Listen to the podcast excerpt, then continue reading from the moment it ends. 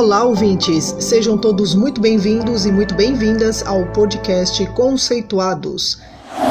Esse podcast é para você que se interessa por assuntos que envolvem a nossa rotina de trabalho, de estudos e, por que não, da vida. Pois é, a cada episódio, sempre trazemos um convidado especial que compartilha com a gente um pouco do seu conhecimento especializado que ajuda a sua vida a ser mais produtiva. Mais uma vez, eu sou a Marília, uma das integrantes da equipe do Conceituados. E no episódio de hoje, professora Simone já está virando figura carimbada no nosso podcast. Ela já falou de várias coisas com a gente. O último episódio que nós tratamos foi sobre o estresse, o quanto que isso influencia também na aprendizagem, e hoje a gente vai falar da tão temida, falada aí sobre a procrastinação. E se você, ouvinte, quiser saber um pouco mais da professora Simone, ouça o episódio Aprender a Aprender. Lá você vai conhecer mais ainda sobre a formação dela, que é doutora em Química pela USP, é especialista em neurociências e comportamento humano. Ela é criadora de um canal super bacana para professores e universitários no YouTube, que é o The Best Professor. E eu recomendo, de novo, que você conheça o canal, conheça o trabalho da professora Simone, que é muito bacana. Bom, professora, de novo, mais uma vez, muito agradecida pelo seu aceite. E vamos falar aí de um assunto que pega para todo mundo, né? É, a gente já falou sobre aprender a aprender, a gente já falou sobre as técnicas de aprendizagem, a gente também conversou um pouquinho sobre a questão do estresse e o quanto que isso prejudica na aprendizagem, e agora a gente vai falar da tal da procrastinação. Tem tudo a ver, né, com o que a gente conversou até agora? Oi, Marília, tem sim, né? É, primeiramente, eu quero agradecer o convite mais uma vez, um prazer estar falando aqui com vocês de novo nesse trabalho de vocês. Parabéns aí por esse trabalho também. Mas vamos lá, né? Como você disse, nós falamos de como aprender, de técnicas de aprendizagem, é, do estresse. E, obviamente, hoje o assunto é, é, procrastinação, que eu acho que é para fechar essa questão né, é, de aprendizagem com chave de ouro. Eu vejo que o, o grande problema hoje da, das pessoas, quando a gente fala em estudar, né, em, em colocar projetos em ação, está muito associado à, à procrastinação. Então, isso tem um reflexo muito grande nos resultados que essa pessoa vai ter, seja de, de aprendizado no trabalho e tudo mais. A gente ouve, né, sempre falar, a gente mesmo às vezes acaba falando, ah, eu tô procrastinando, né, tô demorando demais para fazer isso, aquilo, enfim. Mas, de fato, o que significa essa palavra? Olha, procrastinar está associado aos nossos instintos humanos, tá? Então, o que, que é procrastinar? É você não fazer o que tem que ser feito e você fazer o que é mais conveniente, né? E quando eu falo mais conveniente, é, isso não é no, no sentido de, de, uma crítica, não, porque é a maneira como que o nosso, o nosso cérebro funciona, tá? Então, nós tendemos, nós somos condicionados, tá? De uma forma instintiva a buscar por atividades que nos dão prazer a curto prazo. Então, a procrastinação, ela está muito associada com isso. Então, por que, que eu não estudo, né? Eu, eu sei que que eu tenho que estudar, mas eu não estudo.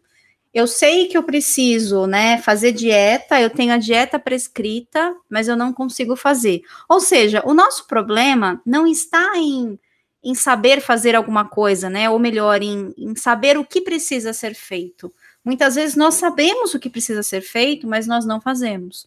E isso está muito relacionado com fontes de distração e com outros estímulos que, de certa forma, nós temos do meio. Então, falando de uma forma mais resumida, procrastinar é exatamente isso. É eu não conseguir fazer o que deve ser feito, algo que o resultado eu só vou enxergar a longo prazo, tá? E eu faço coisas que eu vou enxergar benefícios a curto prazo, coisas que vão me dar prazer a curto prazo, tá? A grosso modo seria isso. Às vezes a gente fala, ah, eu tô demorando demais para fazer, tô procrastinando muito, tal, quando a gente tem é, minimamente consciência né, da palavra. Mas como que eu percebo que realmente eu tô então procrastinando? Olha, eu costumo dizer que é quando o nosso dia realmente ele não rendeu, né? Eu me planejei para fazer uma atividade, eu não consegui fazer o que deveria ser feito, ou eu sempre vou deixando para depois, né? Essa é a, a típica frase de uma pessoa que procrastina. Ela sempre vai deixando para depois, ela entra no computador para fazer um trabalho, aí ela acessou a rede social, ela vai tendo fontes de distração, de modo que ela não consiga concluir. Então, normalmente, é, é uma pessoa que, às vezes, ela até está ocupada o dia todo, mas é um tipo de ocupação que não leva a algo produtivo. Né? É, estar ocupado não significa estar produzindo, né? É aquela pessoa que ela direciona as energias dela para coisa errada, né? E não para aquilo que realmente precisa ser feito. Então, é, o que eu vejo como o ponto-chave para você identificar que você procrastina ou não é exatamente essa frase, né? Depois eu faço, sempre vai deixando para depois, e quando chega no momento de entregar um trabalho, né, no momento de fazer uma prova, você faz tudo em cima da hora, né? É sempre deixar as coisas para depois e acaba ficando um excesso de coisas acumuladas, né, é, para o momento que elas devem ser finalizadas ou ser entregadas. É verdade. E isso me remete à nossa conversa que a gente teve né, no outro episódio sobre o estresse, porque deixar para a última hora, ficar apertado no prazo, porque ah, vou fazer depois, tal, isso, olha, haja estresse em cima disso.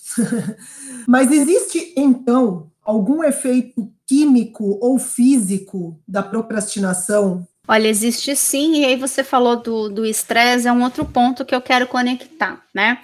Mas vamos entender o que, que é a procrastinação do ponto de vista químico, né? Do ponto de vista neurocientífico, tá? Então, uh, o nosso corpo, né? Ou melhor, o nosso cérebro, ele produz dopamina, que é um neurotransmissor que está associado com atividades de prazeres, né? Tudo aquilo que, de certa forma, gera um bem-estar para nós. Isso funciona com qualquer coisa, seja acessar a rede social, ouvir uma música, ou comer alguma coisa saborosa e assim por diante. Então, as emoções, né, ou melhor, a procrastinação, ela está associada ao nosso sistema emocional, que está associado aos nossos instintos de sobrevivência. E todo esse conhecimento, todas essas informações, elas vão se formando no nosso cérebro a partir das experiências. Então eu vou dar, eu gosto de dar um exemplo com alimentação que eu acho que é fácil de nós entendermos, né? Vamos imaginar uma criança que ela nunca experimentou um chocolate na vida. Ela está experimentando esse chocolate pela primeira vez. Essa criança, ela experimentou o chocolate, ela sentiu prazer, porque é saboroso, saciou a fome e tudo mais, gerou uma sensação de bem-estar. O nosso cérebro libera dopamina, né? Porque a dopamina fala, opa, né? Isso aí é bom, precisa ser repetido. Então, o nosso sistema emocional, ele vai funcionando a partir de experiência e de marcadores químicos. Então, todas as atividades que nós fazemos que nos dão prazer, nós temos a liberação de dopamina. E o que acontece? No segundo momento, essa criança, ela abre a geladeira, ela vê o chocolate, ou ela escuta alguém desembrulhar um bombom, ou seja, ela tem um estímulo daquele chocolate, pode ser o cheiro e assim por diante. Esse estímulo, ele vai resgatar essa experiência que ela teve, como o cérebro começa a liberar dopamina. A liberação de dopamina é o que nós chamamos de fase desejo. O que é a fase desejo? A criança começa a ter vontade de comer o chocolate. E, consequentemente, isso vai estimular o comportamento dela ir lá e comer esse chocolate. E quando essa ação é concretizada, ela libera mais dopamina. Então, o que a gente precisa entender é que no nosso ambiente está repleto de estímulos. É barulho que vem da rua, né? É, são barulhos da nossa própria casa, são estímulos visuais, né? Se eu deixar o meu ambiente desorganizado, aquele dia que a gente passa pela geladeira e só de ver lá o doce que está lá dentro, a gente não ia comer, mas só de ver você resolve comer. Tudo isso são estímulos que a gente recebe do meio e aquele estímulo que promove uma maior quantidade de liberação de dopamina é o estímulo condicionante do meu comportamento. Então, uh, esse, é um, esse é um ponto aqui principal, né? É, está relacionado à procrastinação. Então, imagine uma pessoa que ela vai estudar no computador e ela deixa as redes sociais, as notificações e ainda o celular do lado. O celular é uma grande fonte de liberação de dopamina, porque eu vejo mensagem, acesso às redes sociais, tudo isso me faz sentir bem. E o simples, né, é, a vibração do celular ou uma luzinha que acende são estímulos do meio. Então, esses estímulos, de certa forma, vai direcionar o meu comportamento de uma forma instintiva. E com isso eu deixo de estudar, eu deixo de fazer o que tem que ser feito, porque eu estou recebendo estímulos que geram prazer a curto prazo. É assim que o nosso cérebro funciona. Nós buscamos por prazer a curto prazo. Por quê? Porque estudar vai me dar um benefício? Lógico que vai me dar um benefício, mas daqui a alguns anos. Não é um benefício que eu vou ter exatamente naquele momento. Diferente de comer um brigadeiro que eu vou sentir a sensação bem-estar naquele momento que eu comi o brigadeiro. E aí, Marília, você falou de algo que eu achei interessante, que é o estresse, porque toda vez que a gente procrastina, dá uma sensação de culpa, uma sensação ruim no final. É muito comum isso, um arrependimento, né? Porque aí, porque vem para a racionalidade e aí você fala, nossa, mas por que, que eu deixei né, acumular tanta coisa? Por que comi esse doce, né? É, enfim. E essa sensação de culpa leva a um quadro de estresse, e esse quadro de estresse faz com que ocorra a liberação de cortisol, e aí nós vamos ter todos aqueles malefícios que nós discutimos na nossa conversa é, anterior né? Então, é, o estresse ele vai ter uma relação depois com a procrastinação, porque quando a gente percebe que procrastinou, que fez algo que não era para fazer, vem a culpa ou arrependimento e isso leva a um quadro de estresse. Então, o estresse, por exemplo, é uma das consequências da procrastinação. Tem mais alguma outra coisa nesse sentido? O estresse é uma das consequências da procrastinação. E eu vejo que a outra consequência da, da procrastinação, as outras consequências, né, é, é o simples fato da pessoa não conseguir concluir aquilo que ela se dispôs a fazer, né? Porque quando a gente estabelece metas, né, vamos se dizer, porque eu, a, a, gente pode pensar assim, fazer um trabalho da faculdade é um objetivo, ele é uma meta. Quando a gente conclui tarefas, metas, seja lá como a gente vai chamar isso, mas também gera uma sensação de, de bem-estar, né? Então, conseguir fazer aquilo que nós, de certa forma, planejamos em fazer, é algo que gera dopamina. Demora um pouco mais, porque isso é trabalhoso, vai desprender um pouco mais de tempo de você. Mas quando essa ação ela é concluída, isso gera uma grande quantidade de dopamina. Vamos imaginar os estudos, concluir a faculdade a alegria que você tem quando você recebe ali aquele canudo no dia da sua colação de grau. A quantidade de dopamina gerada naquele momento é muito alta, né? Então, é nesse ponto que a gente precisa começar a pensar. A consequência, do ponto de vista químico, né, de efeitos na saúde, está associada ao estresse, à culpa depois. Mas a gente vai ter muitas consequências que vão refletir nos nossos resultados na nossa vida vai refletir nas nossas escolhas, né? No, no, sucesso que nós vamos ter nas nossas escolhas. Que eu acho que isso é o ponto mais grave. Legal, interessante. Então a pergunta aqui para a gente já encaminhar para o final: como vencer a procrastinação? Então, esse é um ponto que eu acho super interessante e eu, eu vejo do, dois caminhos, duas coisas que podem ajudar. Uma delas é o que nós conversamos até em episódios anteriores, que eu falei um pouquinho dos estímulos, né? Porque a, a, procrastinação ela está associada à atenção, né? Eu não conseguir dar atenção a uma tarefa. Então, uma das formas de eu vencer a procrastinação é de eu ter um ambiente que tenha exatamente o que eu preciso para aquela tarefa. Porque quando você tem exatamente aquilo que você precisa, você minimiza os estímulos do meio. E quanto mais estímulos você tem no meio, o seu comportamento ele vai ser direcionado para aquele estímulo que gerou uma maior quantidade de dopamina. Então, manter o ambiente organizado, ter o necessário. Esse é um do, dos pontos para a gente vencer a procrastinação. Então, eu vou fazer um trabalho no computador, desliga as notificações, desliga as redes sociais, deixa o celular distante, minimiza esses estímulos, deixa o ambiente né, é, organizado e tenha realmente o necessário, tá? Agora, existe um outro ponto que eu gosto de, bastante de falar isso para as pessoas, porque assim, a gente tem uma, uma região no nosso cérebro, que é o córtex pré-frontal, que ele está associado às tomadas de decisão. Então, o que, que acontece? Se nós formos pensar no nosso sistema de dopamina, é, se eu for pensar na região do meu cérebro que está liberando dopamina e que direciona essa dopamina para uma outra região responsável pelo comportamento, esse caminho ele é bem curtinho. Por isso que são comportamentos automáticos, né? São coisas que nós fazemos sem pensar. Eu abro a geladeira, vejo um doce, comi o doce, depois que, que eu venho para a consciência e falo, poxa, não era para eu ter comido esse doce. Então, procrastinação muitas vezes ela é automática, a gente só percebe depois, tá? E por que, que eu falo isso? Essa região do nosso cérebro, o córtex pré-frontal, é, ele está associado à tomada de decisão. Só que essa tomada de decisão, ela precisa ser feita antes. E o que é fazer antes? Fazer antes é planejar, tá? Então, como que seria isso? Eu preciso fazer um planejamento ou uma previsão de possíveis coisas que poderiam me atrapalhar. Então, por exemplo, ah, eu vou estudar esse final de semana. E aí, de repente, alguém me convida para uma festa né? E eu não sei falar não, vou para a festa, então eu procrastinei, eu deixei de fazer o que precisava fazer naquele final de semana, porque eu fui, né, para um ganho imediato, tá? Que seria a festa, o churrasco e assim por diante. Como que eu consigo, né, eh, fazer com que isso não aconteça e realmente fazer o que tem que fazer?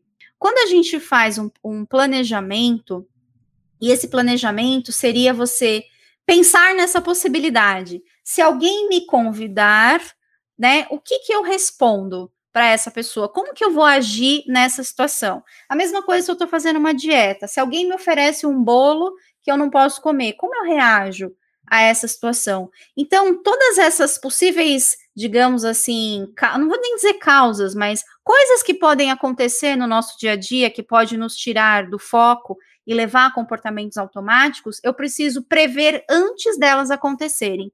Porque se eu fizer essa previsão, e de preferência escrevendo isso, eu tenho essa informação no meu córtex. E se eu tiver essa informação no meu córtex, quando eu receber o estímulo do meio, eu tenho as duas informações se confrontando.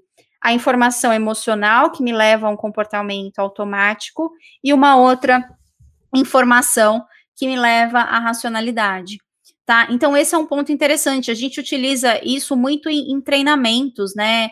Se nós formos pensar até a questão de, de, de acidentes, né? É, de treinamentos para empresas, né? Voltando essa parte de, de acidentes, reflete o mesmo ponto da procrastinação, porque tanto a procrastinação quanto o estresse, de certa forma, são mecanismos que estão associados aos nossos mecanismos de sobre, aos nossos instintos de sobrevivência, né? E sempre que eles são acionados, eu não tenho racionalidade. E como que eu consigo ter essa racionalidade? Se eu conseguir prever essa situação, se eu conseguir prever o que pode acontecer.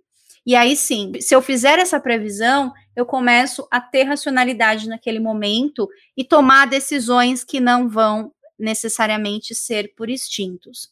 Outro ponto para a gente finalizar é procrastinar é você deixar de, de conseguir um ganho futuro, um ganho a longo prazo, para um ganho a curto prazo.